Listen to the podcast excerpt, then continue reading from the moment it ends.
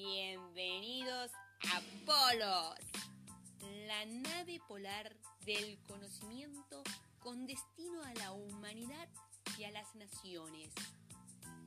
Presten atención a lo que se viene. William Perry, explorando el estrecho de Lancaster y más allá. Fue un explorador británico que hizo tres exploraciones en el Ártico y un intento al Polo Norte. La primera fue en 1819 a 1820, la segunda de 1821 a 1823, la tercera de 1824 a 1825 y el intento al Polo Norte fue en 1827. Los tres intentos en la búsqueda del pasaje del noroeste implicaron tres inviernos. Después de la muerte de Henry Hudson en 1611, el impulso por encontrar el pasaje del noroeste o llegar al Polo Norte se desvaneció. Los siguientes 200 años, pocas personas exploraron el Ártico. Lo que más hubo fue exterminio comercial intentar ganar muchísimo dinero gracias a los recursos naturales que se habían descubierto. Era el auge de la caza de ballenas. Hubieron algunas exploraciones durante el siglo XVIII. Por ejemplo, Pedro el Grande de Rusia ordenó una expedición a la Siberia Ártica a principios de 1700. También se acercaron muchísimo a la zona de América del Norte, más exploradores rusos cartografiaron el estrecho de Bering entre 1733 y 1745 y una expedición importante de Rusia incluyó un científico que registró detalles de la vida silvestre del Ártico y del Subártico. Pero la caza de ballena era muy intensa en la zona de Spitsbergen, al norte de la parte continental de Noruega. ¿Cómo se hacía? Con arpones. Se mataban grandes cantidades de ballenas de aleta, jorobadas, ballenas azules y cachalotes. Y la información sobre las zonas donde se realizaba la caza de ballena era muy valiosa. Así que la mayoría de los balleneros querían mantener sus propios mapas y ballenerías en secreto, fuera del alcance de los competidores y o de los exploradores. Está el caso de William Scoresby, que era un científico, explorador y también ballenero, que también hizo varios informes y registros de la zona del Ártico y llegó hasta los 81 grados 21 minutos de latitud norte en 1806. Su hijo, William Scoresby Jr., siguió los pasos de su padre y eso registró muchísima información para las próximas exploraciones, como así también para las ballenerías. Además, habían otras industrias que también se alimentaban de los recursos naturales en esos tiempos. Estamos hablando aquí de principios del siglo XIX, como el comercio de pieles. Ese estaba muy en auge principalmente en Canadá y el norte de Estados Unidos. De hecho, las grandes negociaciones se hacían en Europa y entre los nativos del Ártico.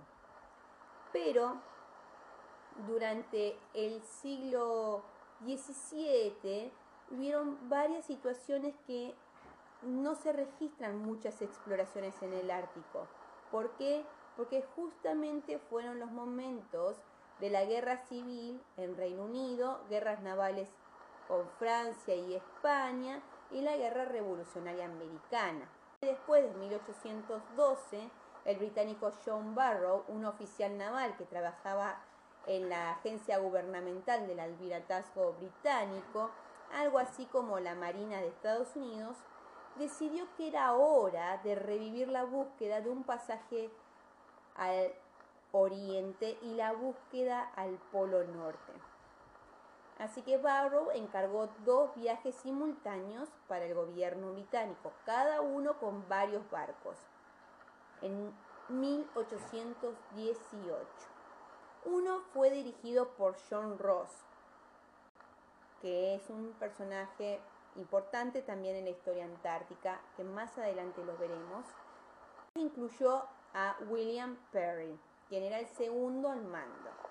Y el segundo fue dirigido por David Buchman, que incluyó a John Franklin como el segundo al mando. Franklin también es otro personaje muy importante en la historia del Ártico, que también lo vamos a ver más adelante. Un grupo navegó hacia el noreste a través de Spitsbergen y el otro al noroeste a través de la bahía Baffin. De esta manera, Perry y Franklin recibieron un valioso entrenamiento del Ártico en estos viajes. En 1819, William Perry recibió el mando de dos barcos, el Ecla y el Gripper, y el almirantazgo británico le encargó que buscara el pasaje del noroeste. También se anunció un premio que el que llegaba a encontrar el pasaje del noroeste recibiría 5.000 libras británicas adicionales. Eso era muchísimo dinero en ese tiempo. En este viaje ártico, Perry exploró el estrecho de Lancaster hasta la isla Melvin, mapeando una gran parte de lo que más tarde se llamaría el Canal Perry. Descubrió y nombró algunas islas, como por ejemplo la isla Somerset, y también vieron por primera vez a las belugas que al final de este podcast vamos a escuchar cómo es su sonido. Es muy interesante. También descubrió la isla Devon, que estaba muy cerca del polo norte magnético. Cuestión que cuando llega ahí y su tripulación vieron que la aguja de su brújula se tambaleaba de una manera muy extraña. Eso quiso decir que habían llegado al polo norte magnético pero festejaron como si hubiesen llegado al Polo Norte. Claramente, para la brújula era el Polo Norte. Y en ese momento, ese error no era un error porque no se sabía que habían varios polos. Así que para todos habían llegado al Polo Norte. Además de haber encontrado este Polo Norte, Perry quería aprender más sobre las corrientes polares y los vientos. Casi todos los días en este viaje arrojaron una botella con una nota en su interior que decía en diferentes idiomas, el que encuentre esta botella, por favor, que escriba en qué coordenadas la encontró y que la reenvíe al gobierno británico. Bueno, vaya a saber a dónde fueron a parar todas esas botellas.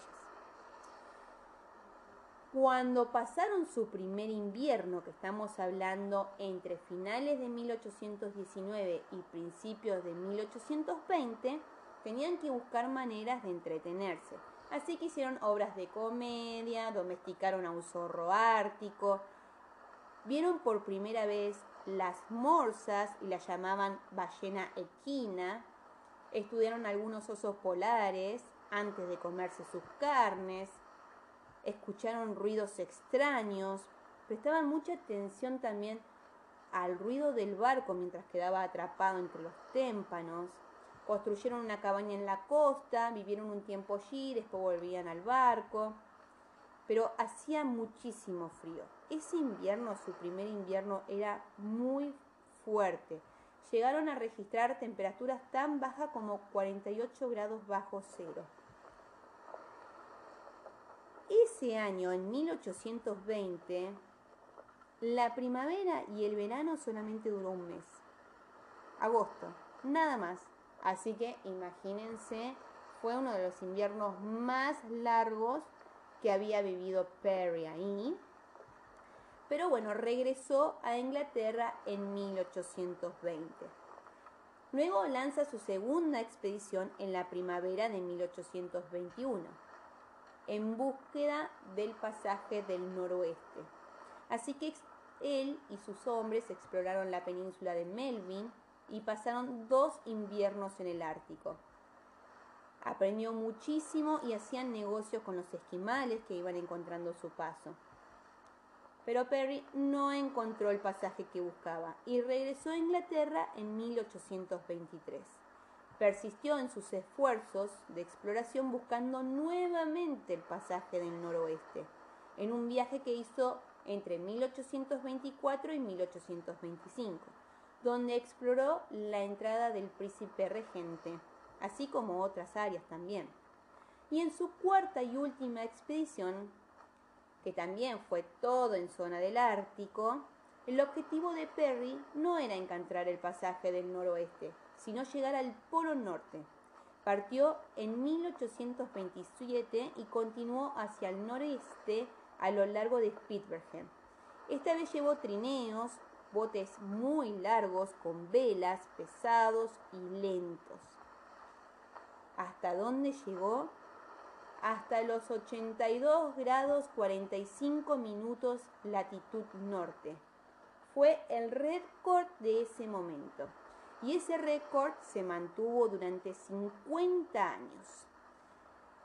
Los registros de Perry fueron muy importantes, de gran éxito, y los libros se escribieron durante sus viajes y luego fueron muy bien recibidos y obviamente muy bien utilizados por los exploradores sucesores. Pero como les prometí, voy a cerrar este podcast con el sonido de la beluga, también conocidos como los canarios del mar. Las belugas son endémicas del Ártico y de la zona subártica, es decir, que solamente se encuentran allí.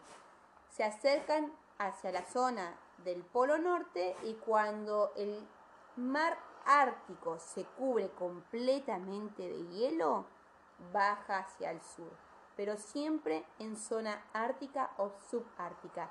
Vamos a ver de qué se trata el sonido de la beluga.